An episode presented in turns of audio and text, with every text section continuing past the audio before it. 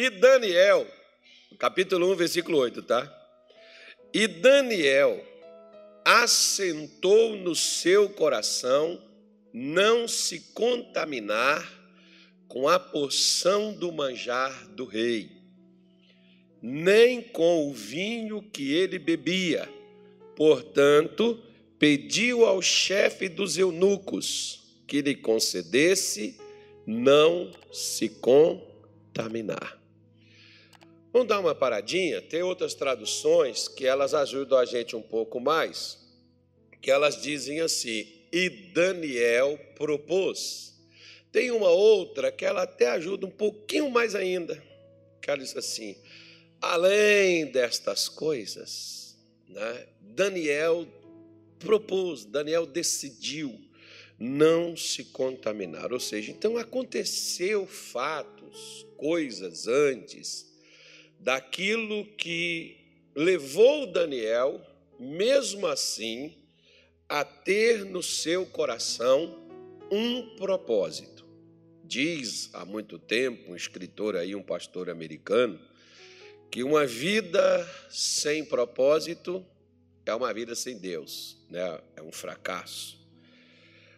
Diz um outro, por exemplo, que quando você não tem um propósito na vida, sua vida não existe. Porque nós temos um propósito e devemos, por este propósito, vivermos, procurarmos alcançar e viver aquilo que no nosso coração, porque tudo que cresce na minha vida é tudo que começou primeiro no meu coração. Começou no seu coração um casamento não começa com apenas um homem e uma mulher indo no cartório. Começa com a mulher amando no seu coração este homem, este homem amando esta mulher e permanecer isso pelo resto de suas vidas. Porque se isso não ocorrer, não haverá a sequência daquele relacionamento. Ele vai deixar de existir. Então, as decisões, ou, ou, seja, a minha vida e a sua vida vai pelas decisões que você toma no seu coração. Tudo que você faz na vida, a pessoa que decidiu se matar, a pessoa que decidiu vencer, a pessoa que decidiu mudar, a pessoa que decidiu fazer, a pessoa que decidiu construir, a pessoa que decidiu estudar, a primeira coisa que ela, ela vai é, fazer é no seu coração, é com ela mesma. Você não vai precisar da opinião, você não vai precisar da orientação, você não vai precisar de que alguém lhe diga o que você no seu coração decidiu fazer, porque você será o único responsável pelo sucesso ou pelo fracasso da vida que você vive, porque tudo que você vive é decisão sua.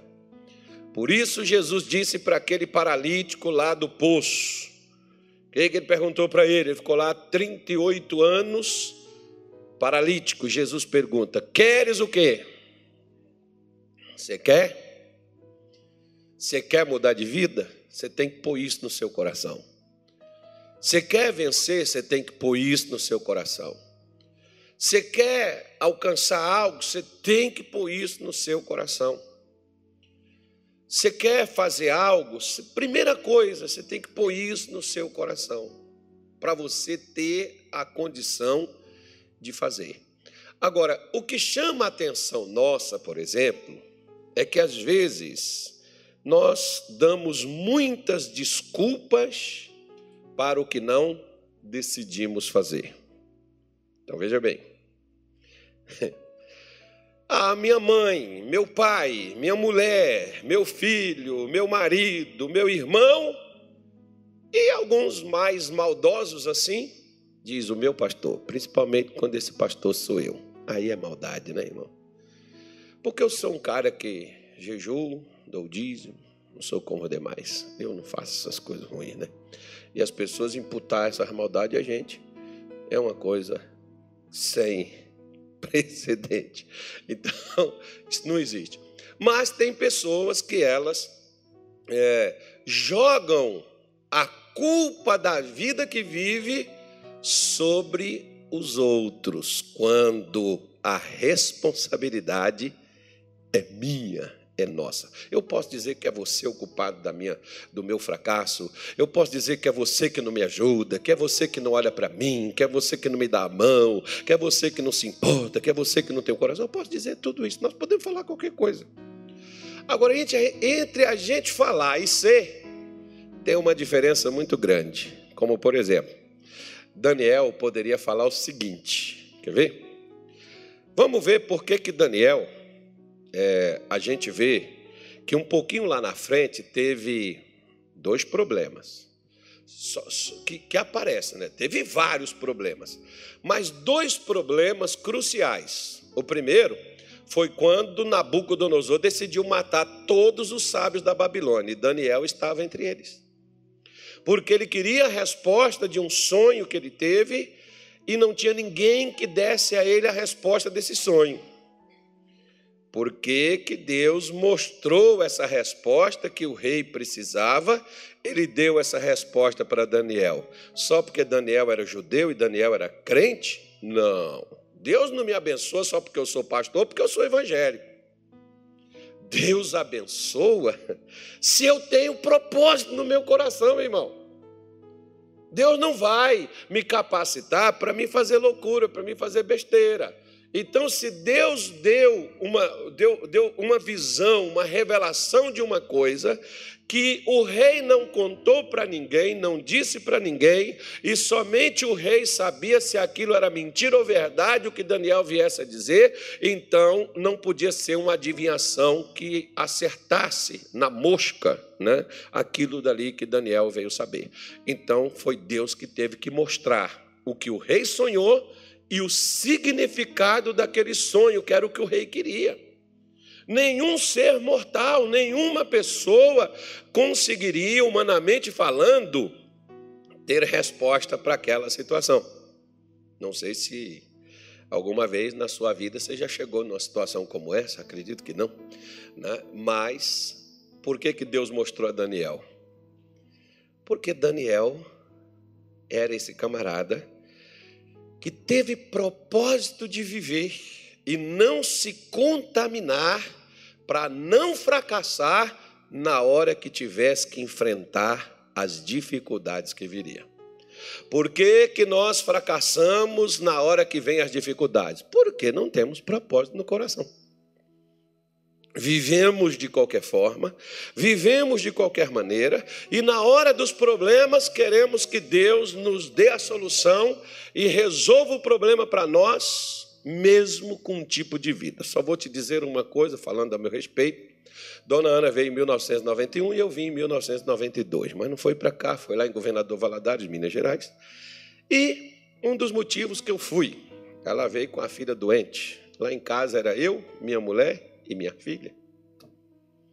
E a gente sem dinheiro até para comer. Foi assim que eu fui para Jesus. Mas não foi por falta de chamado, não porque desde que eu era criança, eu era evangelizado. Fui levado algumas vezes a algumas igrejas, mas eu nunca quis. E quando eu fui, eu fiquei muito tempo sem ser curado, sem minha mulher, sem minha filha. E um dia a pergunta que me fizeram foi: Você quer ser curado para quê?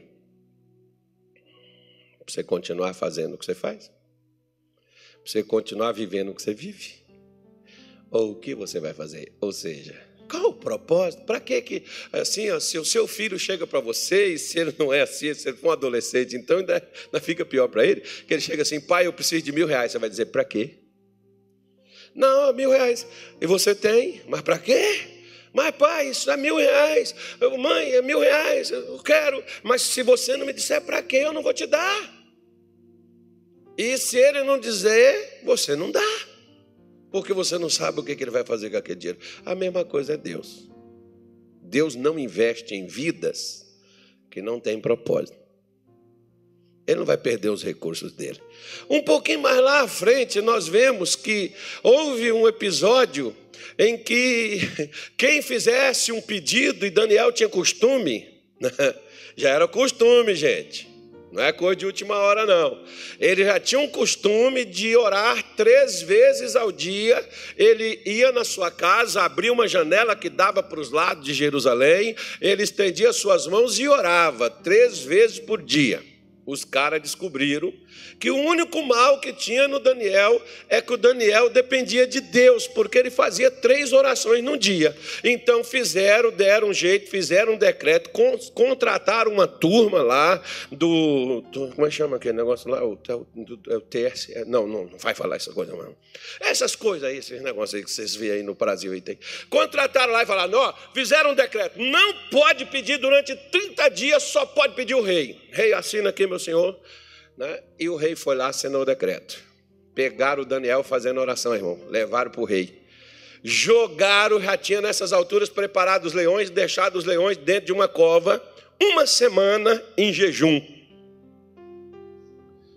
Que era para quando o Daniel caísse lá, irmão, e viraria, rasgaria ele para todo lado. Amigos jogaram o Danielzinho lá dentro. Mas quando, irmão?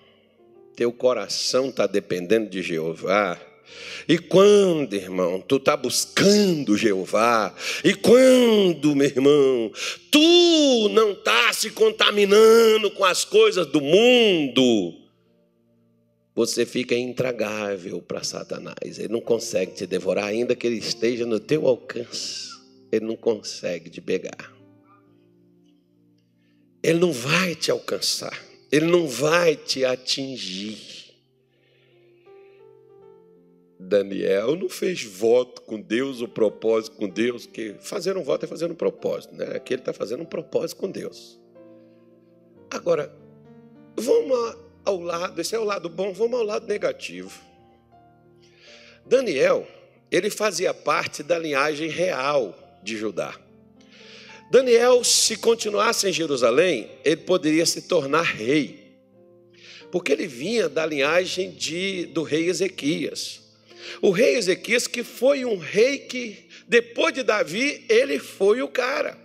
Ezequias fez um avivamento em Israel, em Jerusalém, em Judá, principalmente, né? maravilhoso, tremendo. Ezequias cobrou, né? você já pensou o prefeito aqui, né? o governador do estado aqui, chamar os pastores e cobrar a oração dos pastores, e cobrar jejum, cobrar entrega e falar, mandar uma carta, ir lá na rede de televisão e falar para todo o povo do Mato Grosso dizimar e ofertar, ir para o templo e buscar a Deus? Você já coisa dessa? Pois é, foi o que o rei Ezequias fez. Coisa que os sacerdotes que tinham largado, né, como tem muita gente que hoje larga o altar para ir trabalhar, os sacerdotes tinham largado o altar, a casa de Deus estava lá jogado, como diz a minha mãe, ao Deus dará. Sujo, imundo tudo lascado, abandonado, esquecido, e Ezequias faz um avivamento tremendo. No primeiro, segundo livro das Crônicas, capítulo 29, segundo livro dos Reis, capítulo 20, você tem o que eu estou te dizendo. Aí Ezequias faz esse despertar, e Ezequias levanta né, umas situações e traz um avivamento Israel poderoso. Aí o que, que acontece? Ezequias também, como todo mundo, irmão, às vezes, nós temos nas estações, nós temos primavera, épocas das flores, tudo brota, fica bonito, lindo, maravilhoso, não é assim? Hã? Aí depois da primavera vem o quê? Hã? Vem o quê? O verão. Como é que é o verão? Aonde tem essas estações, né? Porque Às vezes tem lugar que só tem estação. Eu estou lembrando que estou rindo do meu filho que toca guitarra aqui. Quando ele era pequenininho, nós chegamos lá no Pará. E ele estava vendo uma reportagem no jornal que eu estava assistindo, do inverno na Inglaterra e o frio, na Inglaterra, nos Estados Unidos, o frio, o repórter falando lá no meio da rua, neve caindo, e ele virou para mim e disse assim: Pai, aqui tem inverno? Eu falei: Tem, filho. O Brasil tem inverno. Quando que é? Aí eu fui e falei para ele. Ele foi e falou assim: então nós vamos ter neve aqui? Eu falei, cara, nós vamos ter chuva. Neve, aí você está querendo demais. Principalmente que era no Pará. Né? Lá no Pará, irmão, eu fiquei lá 15 anos. O dia mais frio que eu vi lá foi 22 graus. Foi o dia mais frio. 22 graus. Então, lá é perto do sol, viu? Lá está perto da, da linha do Equador, mas lá também está perto do sol. Aqui, nós temos uma vantagem. Pelo menos é um pouco mais ameno, mas o sol daqui é um para cada um. Né?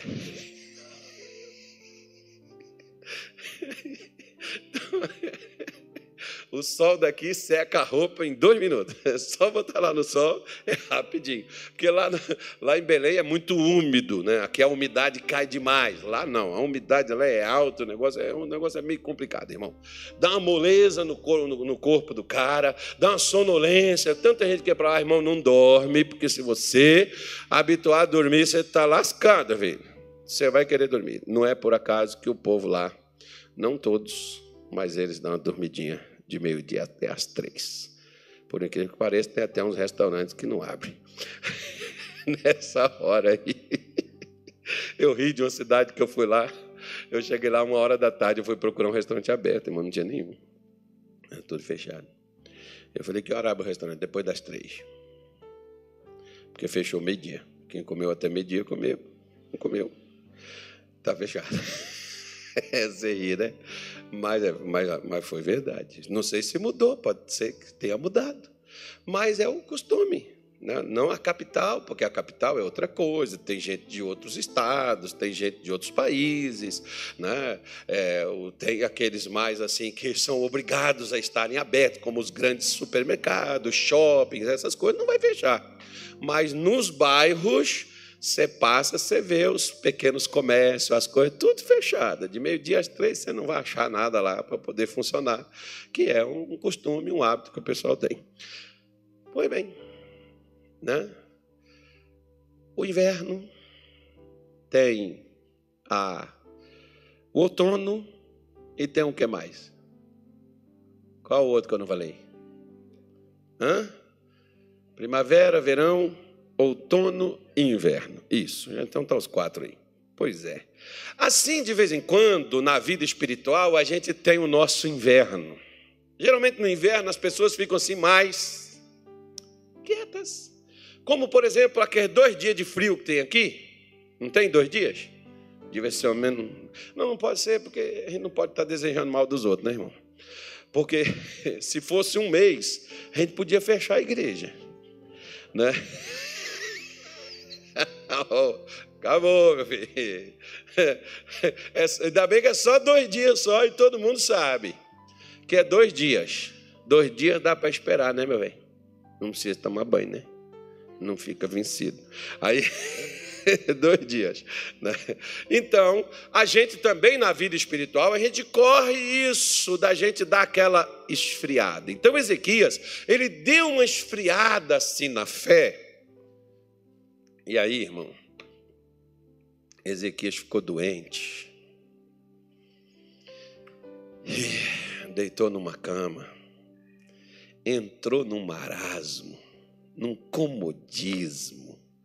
Entrou naquela coisa que parece assim, que a gente quer que todo mundo fique com dó da gente e que todo mundo saiba que nós estamos sofrendo. Poxa vida e que todo mundo já está até dando os písemes antes de ir. Né? Ai, tadinho do fulano, quanta dificuldade. Parece que a pessoa gosta de se sentir um miserável. Ezequias está lá. Deus pegou o profeta, não, foi o Isaías. Pegou o profeta Isaías, foi lá e disse assim: vai lá e diz para Ezequias. O que, que o profeta diz para ele? Hã? Como é que é? Põe a sua casa em ordem, porque certamente morrerás e não viverás. O que, é que Deus está falando com ele? Organiza a tua vida, rapaz. Porque se tu não organizar a tua vida, organizar a vida é organizar o coração, irmão. Se tu não organizar, você vai morrer. Você vai morrer não é porque estão te matando. É porque você está se entregando, você está deixando a coisa acontecer. O Ezequias levantou, irmão, orou, chorou, falou com Deus, o profeta deu o recado e foi embora. Mais ou menos como aqueles pastores assim, que nem eu, só chega, fala e sai. Aí os caras não gostam, mas pelo menos ficou ouvindo. Aí foi, o profeta está saindo, está indo embora, Deus disse assim: volta lá, Isaías. Ele levantou e colocou no coração que ele quer ser curado. Volta lá e diz para ele que eu estou dando mais 15 anos de vida para ele. Ezequiel voltou e falou: 15 anos para tu. Fala assim comigo: tem coisa que era melhor não ter recebido. Fala. Fala, irmão. Fala, irmão. Tem coisa que é melhor de eu não ter dado. Que é isso, pastor? Como o cara estava morrendo, podia ter deixado. Que é isso? Podia ter deixado. Por quê? Porque o que Deus deu a Ezequias, ele não valorizou. Deixa eu te falar uma coisa.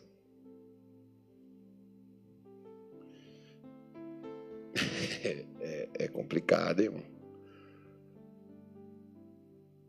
15, nesse intervalo de 15 anos, Ezequias teve um filho. Segundo diz a história judaica, esse filho de Ezequias, chamado Manassés, foi o camarada que levou Israel a fazer tanta coisa errada que foram comer 70 anos de cadeia na Babilônia. Foi esse camarada chamado Ezequias, ou chamado Manassés. Esse sujeito. Por isso que eu disse para você, era melhor Ezequias ter morrido do que ele ter tido um filho e não cuidado dele. Era melhor aquele rapaz não ter nascido do que nascer para trazer desgraça sobre o seu povo.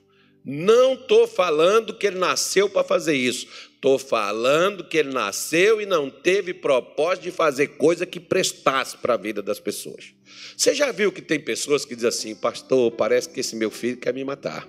Parece que esse homem quer acabar comigo. Parece, você não vê, por exemplo, aquela uma menina aí, famosa aí, mataram a garota lá, ex-namorado, que as coisas lá. Era melhor não ter conhecido um negócio daquele, irmão não ter envolvido com a pessoa daquela. Para quê? Para depois, no final, olha lá, o que, que deu.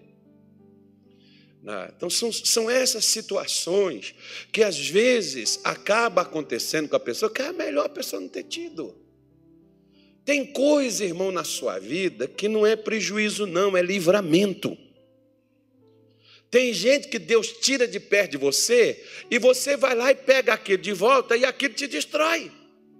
E Deus tinha tirado. Se Deus se saiu de perto de você, fala assim: deixa ele embora. Hum. O pai foi atrás do filho pródigo? Não, ele voltou, recebeu, mas atrás o pai não foi. Tem gente que vai atrás de coisas que Deus está tirando da vida deles, eles estão indo atrás. O Ezequias fez isso. Pois bem. Aí um dia o profeta Isaías chega lá no palácio tinha um, uma embaixada da Babilônia lá. E o profeta perguntou assim: Ezequias, o que é isso aí? Ele falou assim: não, isso aqui são os embaixadores da Babilônia. Eu mostrei para eles o reino e o tempo, mostrei tudo. Ezequias, virão dias em que levarão tudo que viram e levarão os seus descendentes para serem eunucos na Babilônia. Não será nos seus dias, mas depois de você. Sabe o que Ezequias respondeu? Boa é essa palavra, porque não será no meu tempo.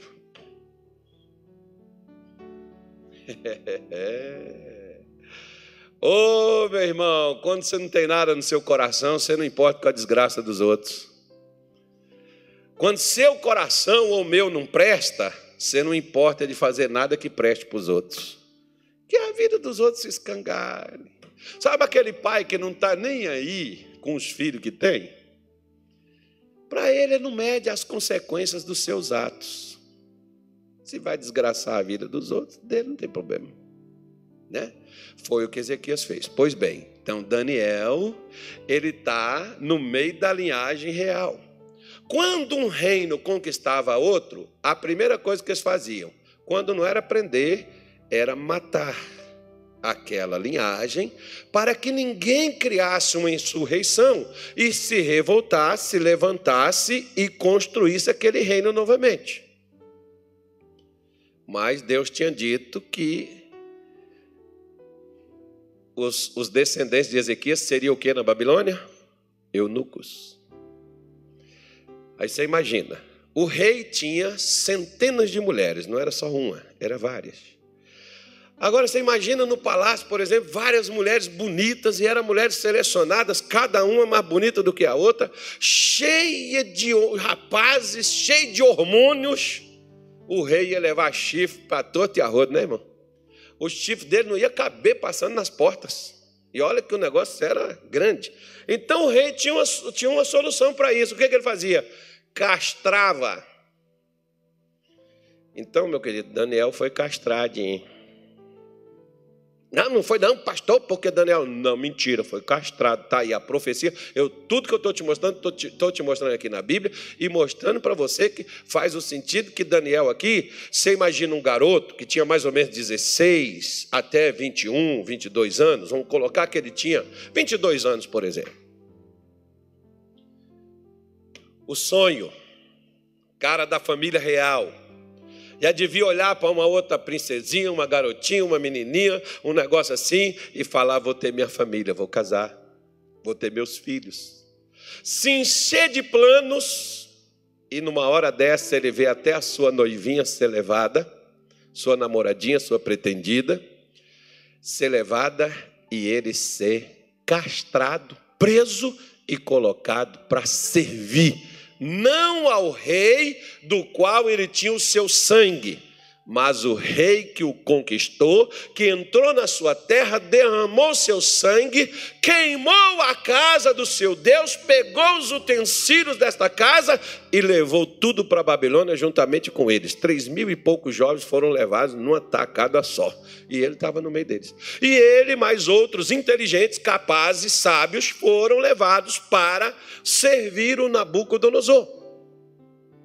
E Nabucodonosor resolveu fazer uma coisa, porque antes de Satanás te destruir, primeiro, ele não destrói ele não vai destruir sua reputação, ele não vai destruir sua, sua, sua alma, sua vida, seu corpo, ele vai destruir seus conceitos, ele vai destruir, ele tem que destruir sua mente, ele tem que te confundir, ele tem que tirar os seus valores, os valores da família que seus pais colocaram em você, ele tem que tornar você um irresponsável, um delinquente, ele tem que mudar sua cabeça, ele tem que mudar seus sentidos, ele tem que mudar você o máximo para você olhar para você e você não se reconhecer mais naquele corpo que você está nele.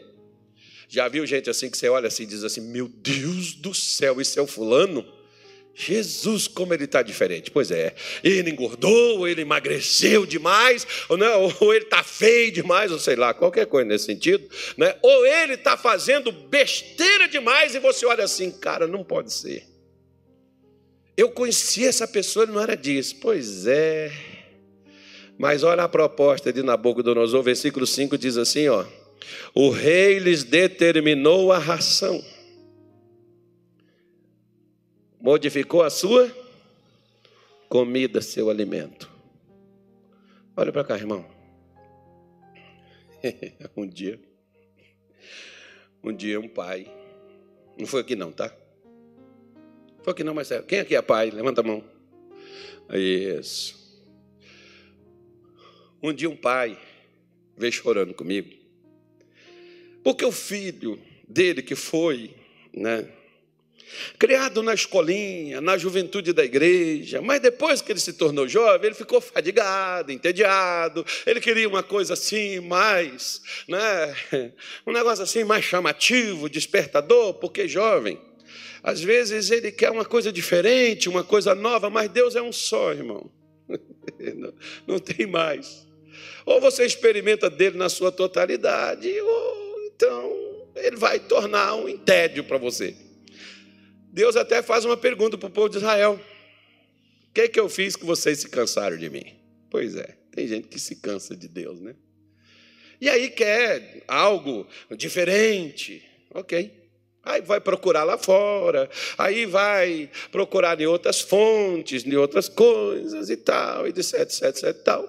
Mas aí, no caso desse pai, por exemplo, o filho dele só vinha na igreja no domingo. Presta atenção no que eu vou te falar. Tu viste o pastor Evan? Secou, né? Sequinho, sequinho. Pastor Evan tá magrinho, irmão. Que até com dó dele. Por quê? Porque o pastor Evan fez uma cirurgia nas amígdalas e ele está uma semana sem conseguir comer nada. Secou com beleza, irmão. Para magreza foi bom demais para ele. Não precisa nem fazer a tal da bariátrica. Só fazer amígdalo que já resolve. Né? Secou. Oh, tem nada. Mas eu não quero fazer aqui, não. E eu falei assim para ele: quando você falou comigo que ia ter que fazer isso, você estava empolgado, eu não quis te dizer nada, mas eu já conheci pessoas que já fizeram e falou, pastor, o negócio é complicado demais. Eu deixei, não tirei a empolgação dele, não. Para ele beber água, tu viu, vem, para ele beber um copo d'água, ele ficou, eu fiquei, quanto tempo eu fiquei lá contigo? Lá foi uma hora e pouco. Para ele beber uma água, irmão.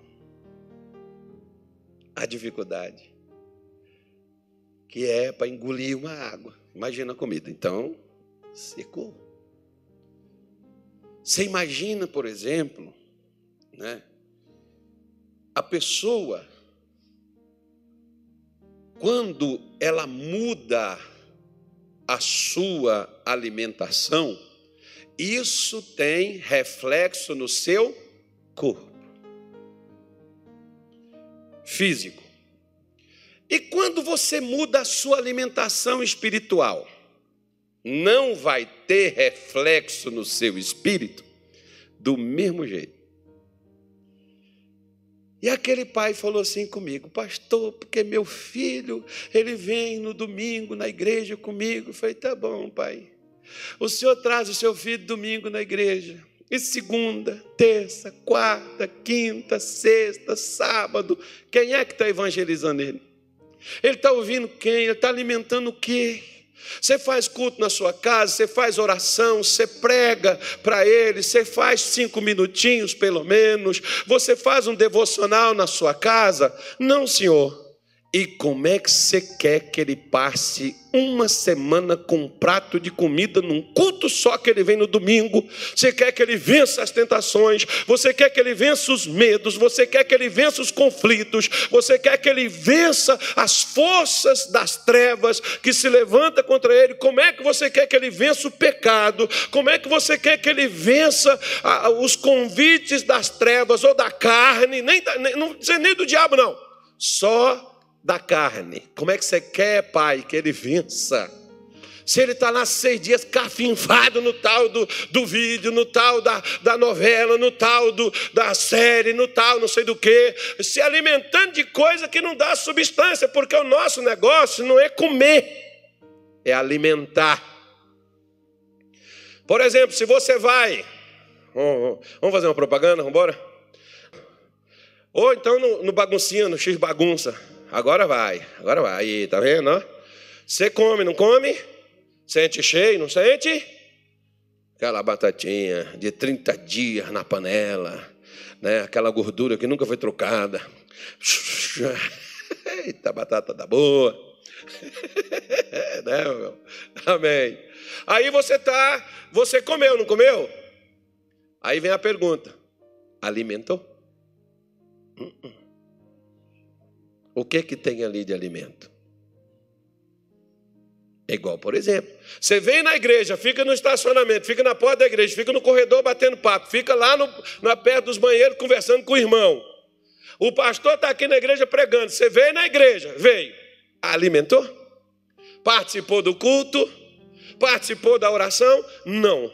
Ah, está explicado por que, que você está fraco, por que, que você está desanimado, por que, que você quer morrer desistir, tristinho da vida, revoltado, numa raiva, querendo pular até em mim aqui agora. Não pula também não.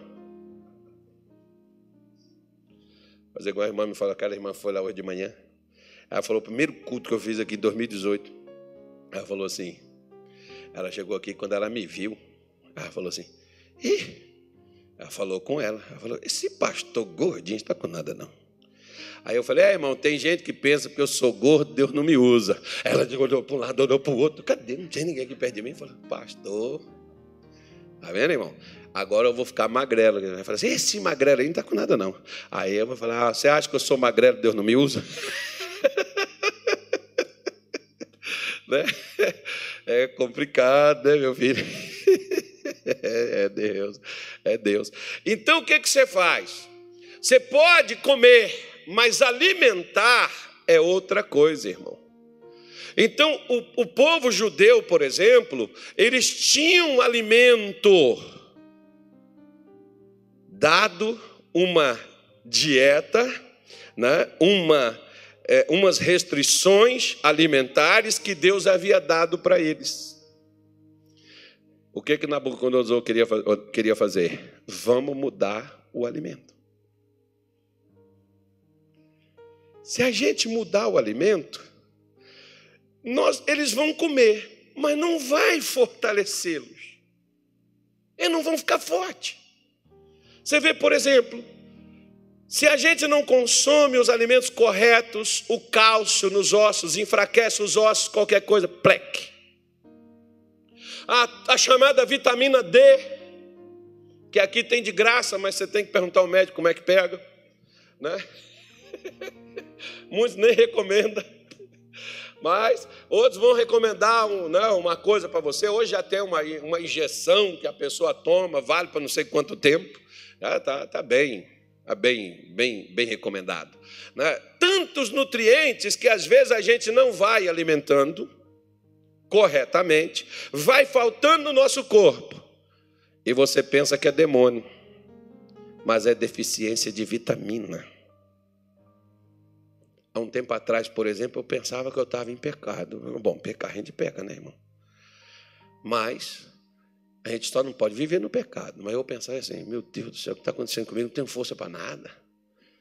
Moço, eu fazia um negócio, fazia um culto, acabar minhas forças, a retinha da força que tinha, fazia uma oração, estava para morrer. Eu falei, não, deve ser um feitiço bravo que lançaram em mim alguma coisa. Não, irmão, fui fazer uns exames. A médica era muito inteligente ela pediu um exame de sangue, e nesse exame de sangue que ela pediu, ela falou assim, pastor, o senhor faz culto que dia? Eu falei, eu faço tal dia, tal dia, tal dia, tal dia. Ela comeu assim, eu falei, por quê? Falei, o senhor faz isso mesmo? Eu falei, faço. Pastor, com que o senhor está aqui, o senhor está igual um telefone no modo economia de energia 4%. O senhor está pagando, o senhor não tem nada, não. O senhor tem deficiência de vitamina tal, vitamina tal, vitamina tal. Eu falei, doutor, em suma, o que, que isso faz? Isso dá fraqueza, isso dá moleza, isso dá um desânimo, não deixa a pessoa ter ânimo para nada, não deixa a pessoa ter disposição, a pessoa dorme mal, a pessoa eh, tem isso, tem aquilo. Eu falei, eu estou com todo esse negócio aí. Eu, sai, diabo! Acho que o diabo está falando, cara, não sou eu, não, rapaz. Queima, Jesus, Jesus, o diabo não queima mais não, que eu já estou já chamuscado, não sou eu.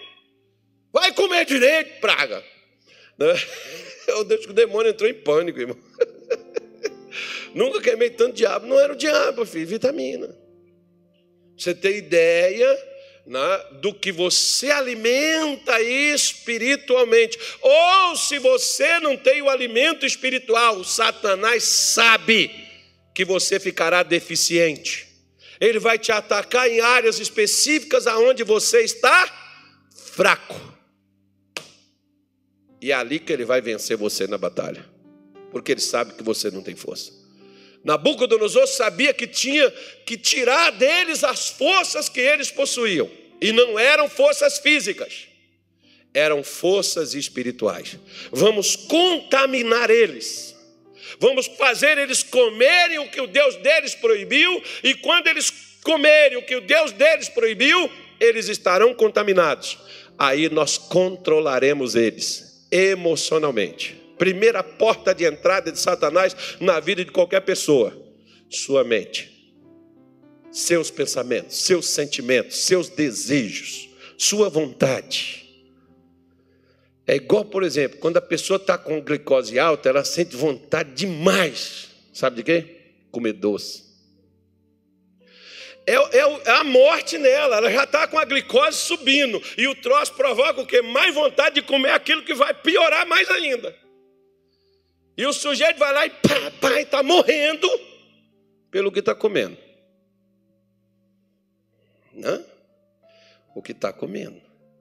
Assim, vem aquela pessoa, irmão, descarrega coisa assim em você, joga aquelas acusação, aquelas condenação, joga aquelas culpas, manda você por que o parta, manda você passar a ponte Sérgio Mota, né? manda você fazer tantas coisas, e você levanta e diz assim também: Eu sou de Deus, mas eu não tenho sangue de barata, e você é isso, e contaminou, você se tornou igual. Bem-vindo tornou a mesma coisa. O diabo levou você para onde ele queria que você fosse. E vai tirar suas forças. Vai fazer você contaminar com sentimentos. Você vai começar a sentir. Ah, eu acho que Deus não me ama, Deus não gosta de mim, Deus não me abençoa, Deus não me quer, ninguém se importa, ninguém está nem aí. É você que sente isso. Eu que sinto assim. Isso não é realidade. Não, pastor, mas eu sinto. Pois é, é um sentimento seu. É um pensamento seu. Não que isso seja real. Mas Satanás põe para a gente sentir dessa forma para nos desencorajar, para tirar o nosso ânimo, para tirar a nossa força, para tirar a nossa reação, para a gente cada vez mais vivermos cabisbaixos, ficarmos inutilizados e, por fim, se necessário, estragam o resto que sobrou. Daniel poderia falar assim: sabe uma coisa? É, eu era da linhagem real, certo? Uhum, sangue azul. Uhum. É, Deus deixou, entregou a gente na mão desses caras. Esse cara entrou lá, saqueou, queimou tudo, matou o que tinha para matar. Deve ter matado a namoradinha que ele tinha lá no seu coração, querendo casar com ela. A menina pode ter morrido, pode ter sido levada presa. É, pode ter acontecido qualquer coisa. Os pais, os avós. Ele falou: quer saber de uma coisa, cara? Perdido por um, perdido por mil. Tacar o pé na jaca, minha filha. Se eu estava lá de bem bom, e eu não sou uma pessoa que nunca fiz maldade para ninguém, e Deus deixou acontecer isso comigo, como por exemplo, tinha um pai lá em Belém. Ele e o filho dele, um garoto de 16 anos, e a mulher, a mãe, eles iam para a igreja. Um dia entrou um ladrão no estabelecimento dele. Ele tinha uma mercearia lá no bairro. E o ladrão entrou, está lá no caixa assaltando o pai. O menino veio, que ele estava arrumando as prateleiras. Ele ajudava o pai quando ele chegava da escola. O menino estava arrumando as prateleiras com uns, uns, uns negócios na mão. E ele não viu o ladrão. A minha mulher, por exemplo, ela presenciou um assalto dentro de uma farmácia e a escondida atrás de, da, da, da, da, prateleira, e o pessoal não foi lá. Se ela saísse ali, eles vissem, ela teria levado tudo que ela tinha também. Né? Então o garoto, quando viu, ele se espantou. Quando ele se espantou, o ladrão deu um tiro no peito dele, o menino morreu no lugar. Aquele pai passou uns dois meses. Eu ia visitar ele lá, ele só chorava, ele fechou o comércio não abriu. Ele só chorava. Remoendo aquilo ódio. Ele contratou gente para poder correr aí atrás e pegar os caras. Aumentou a oferta. Falei, cara, não faz isso. Não é assim. Eu sei que dói. Deus também deu um filho. O que, que o filho de Deus tinha, irmão? um homem correto, limpo, santo, pegaram ele, cuspiram nele, zombaram dele, chutaram ele, deram esbofetearam ele, crucificaram ele, zombaram dele. E ele diz assim: Pai, perdoa eles porque não sabem o que fazem. O que Jesus merecia naquela cruz? O que, que o filho dele merecia morrer daquela maneira? Um garoto que estudava, ajudava os pais na hora de folga. Que, que aquele menino merecia? As pessoas não passam as coisas porque elas merecem. Fatalidades existem. Coisas que às vezes nós não temos explicação para a dor, para o sofrimento. Mas tem uma coisa: quando estiver doendo, pode doer mais ou você pode sarar. Daniel preferiu sarar do que causar mais dor. O que você decidir vai te sarar ou vai doer mais. Por isso que a sua decisão tem que ser bem calculada, porque se você quer sarar, não se contamine. Porque se você se contaminar, você não sara. Se você se contaminar com as ofensas, Quantas vezes eu atendo mulheres, rapazes que às vezes sofreram abuso no tempo de criança. E a pessoa diz assim, pastor, eu não consigo perdoar. Era um avô, era um pai, era um irmão, era alguém que deveria zelar, cuidar, proteger. E a pessoa sabe o que, que a pessoa, sabe o que, que o demônio coloca na pessoa, irmão? Onde é que Deus estava que Deus deixou acontecer isso comigo se eu não podia me defender? Daniel poderia questionar da mesma forma onde é que Deus estava, Deus escondeu, Deus ficou quieto, deixou a gente ser invadido, deixou a gente ser conquistado, deixou a gente ser preso, deixou a gente ser escravizado, e o mais, acabou com o meu futuro, porque a minha descendência morre comigo, porque eu não posso gerar, eu não posso ser pai, eu não posso, a minha família acaba, eu sou o último.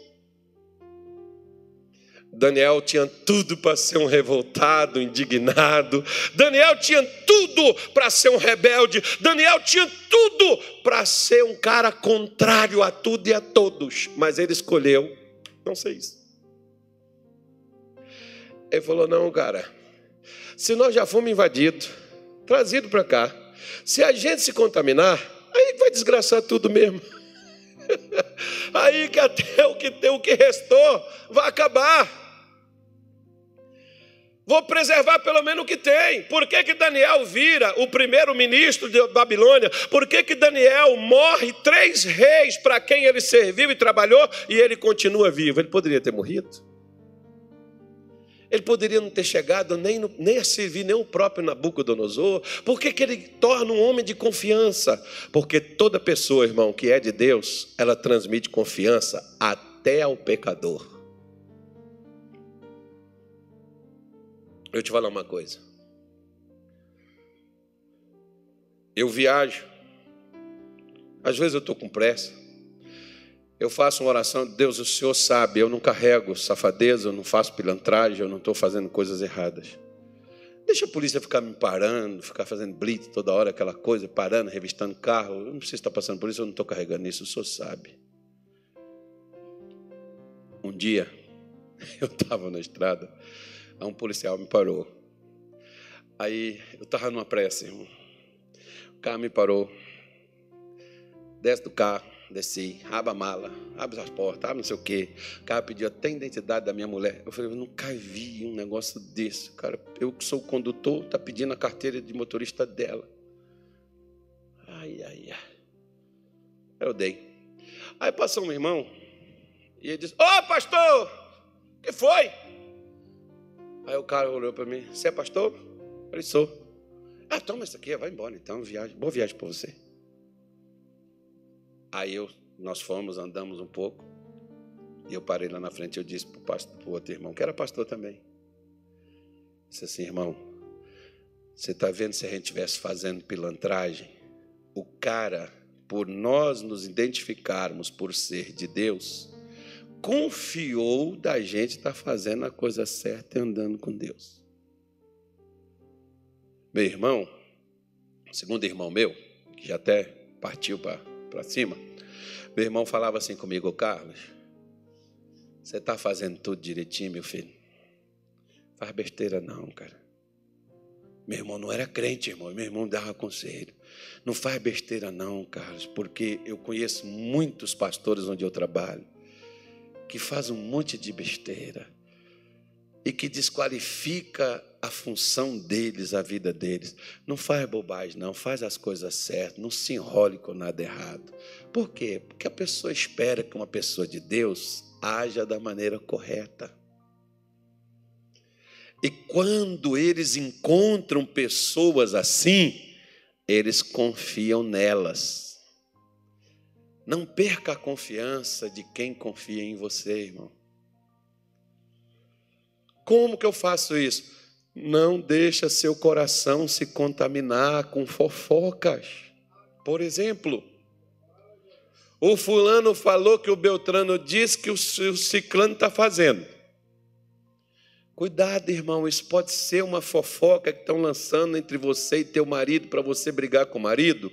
O marido se chateia, sai de casa e quem vai viver com ele? Aquela pessoa que te passou a fofoca.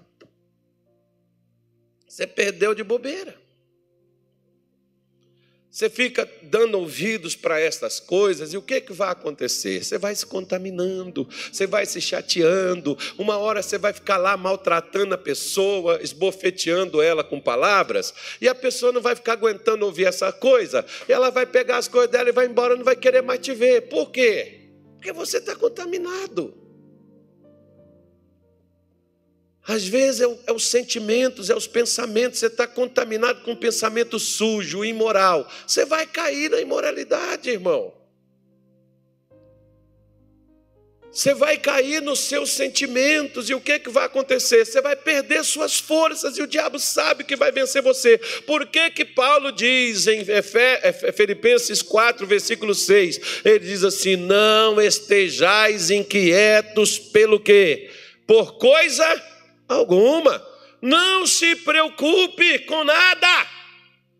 Não se preocupe com a veste, com o pão, não se preocupe com o dia de amanhã, não se preocupe com o passado, não se preocupe com hoje, não se preocupe com o cabelo, com a unha, com o braço, com o pé, não se preocupe com o marido, com o casamento, com a solteirice, não se preocupe com a, o dinheiro, com a conta ou sei lá, qualquer outra coisa, é nada, coisa alguma é nada, irmão, não se preocupe com nada, embora você tenha N situações para se preocupar, não se preocupe, porque a sua preocupação.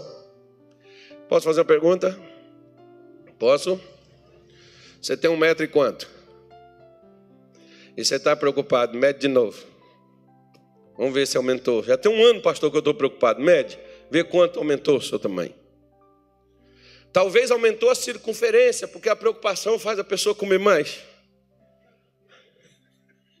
Ou faz a pessoa secar, porque a pessoa não come aumentou as doenças no seu corpo, porque é, diminui o seu. Não, como é que chama aquele negócio lá? Imunidade. As preocupações da vida. Aí você está toda hora tá resfriado. Você toda hora está ali pegando esses bichinhos que vêm do xing-ling, dessas coisas aí, com essas coisas aí, com esse negócio aí. É o único meio que defender a coisa é estar tá com a imunidade boa. Não dorme, preocupado. A imunidade cai. E vem as doenças e pum, é demônio? Não. O diabo está vencendo a gente, não precisa nem de feitiço. É só preocupar. Contaminou nós com pensamento ruim, que vai dar errado, que vai se ferrar, que a coisa vai desandar, que o negócio está arrebentado. Não, você está preocupado com alguma coisa, o que, que ele mandou fazer? Antes as vossas petições sejam em todas conhecidas diante de quem? Você está preocupado? Leva diante de Deus, exponha, ore, mostre para Ele. Agradece a Ele porque Ele cuida de você, porque Ele vai cuidar daquela condição, daquela situação e você vai descansar, acalmar seu coração. Contamina não, irmão. O diabo está te dando preocupação para contaminar você tirar seu, tirar seu, seu, seu, sua autoestima, tirar seus bons pensamentos e fazer seu coração pensar bobagem, pensar besteira. Versículo 7 ele diz assim que eu quero mostrar a você. Versículo 7, passa aí, meu obrigado. E a paz de quem? A paz de quem? De Deus, que excede o quê? Todo entendimento. O que, que ela faz? Guardará os vossos corações e os vossos sentimentos em quem? em Cristo Jesus. Você não vai sentir o pavor, você não vai sentir o medo, você vai se sentir confiante, porque Jesus era medroso? Hã? Jesus era ansioso? Jesus vivia preocupado? Não, uma vez chegaram lá e disseram assim: Ó, Herodes falou que vai te matar. Ele disse assim: vai lá e fala com aquela raposa que eu efetuo curas, expulso o demônio e ressuscito no terceiro dia. Olha a preocupação de Jesus com Herodes matar ele. Os seus sentimentos serão iguais aos de Cristo. Por que, que nós não, não nos sentimos iguais a Jesus? Porque Jesus, Satanás, não, não contaminou ele com as preocupações da vida. Não tenha medo das preocupações da vida. Preocupações não passou. Não, não é assim não. Vamos embora. Esse é o Márcio Nascimento. Versículo 8, põe aí. Diz assim, ó. Quanto ao mais, irmãos. Ele está falando para quem, irmão? Ele não está falando para o pecador, não. Ele está falando para os irmãos. que é os irmãos que têm esse problema. Porque o pecador, irmão, quando ele aprende, ele larga. Irmãos, tudo que é verdadeiro, tudo que é honesto, tudo que é justo, tudo que é puro, tudo que é amável, tudo que é de boa fama, se há alguma virtude, se há algum louvor, nisso pensai. Começa a pensar em coisas que prestam, tá, irmão?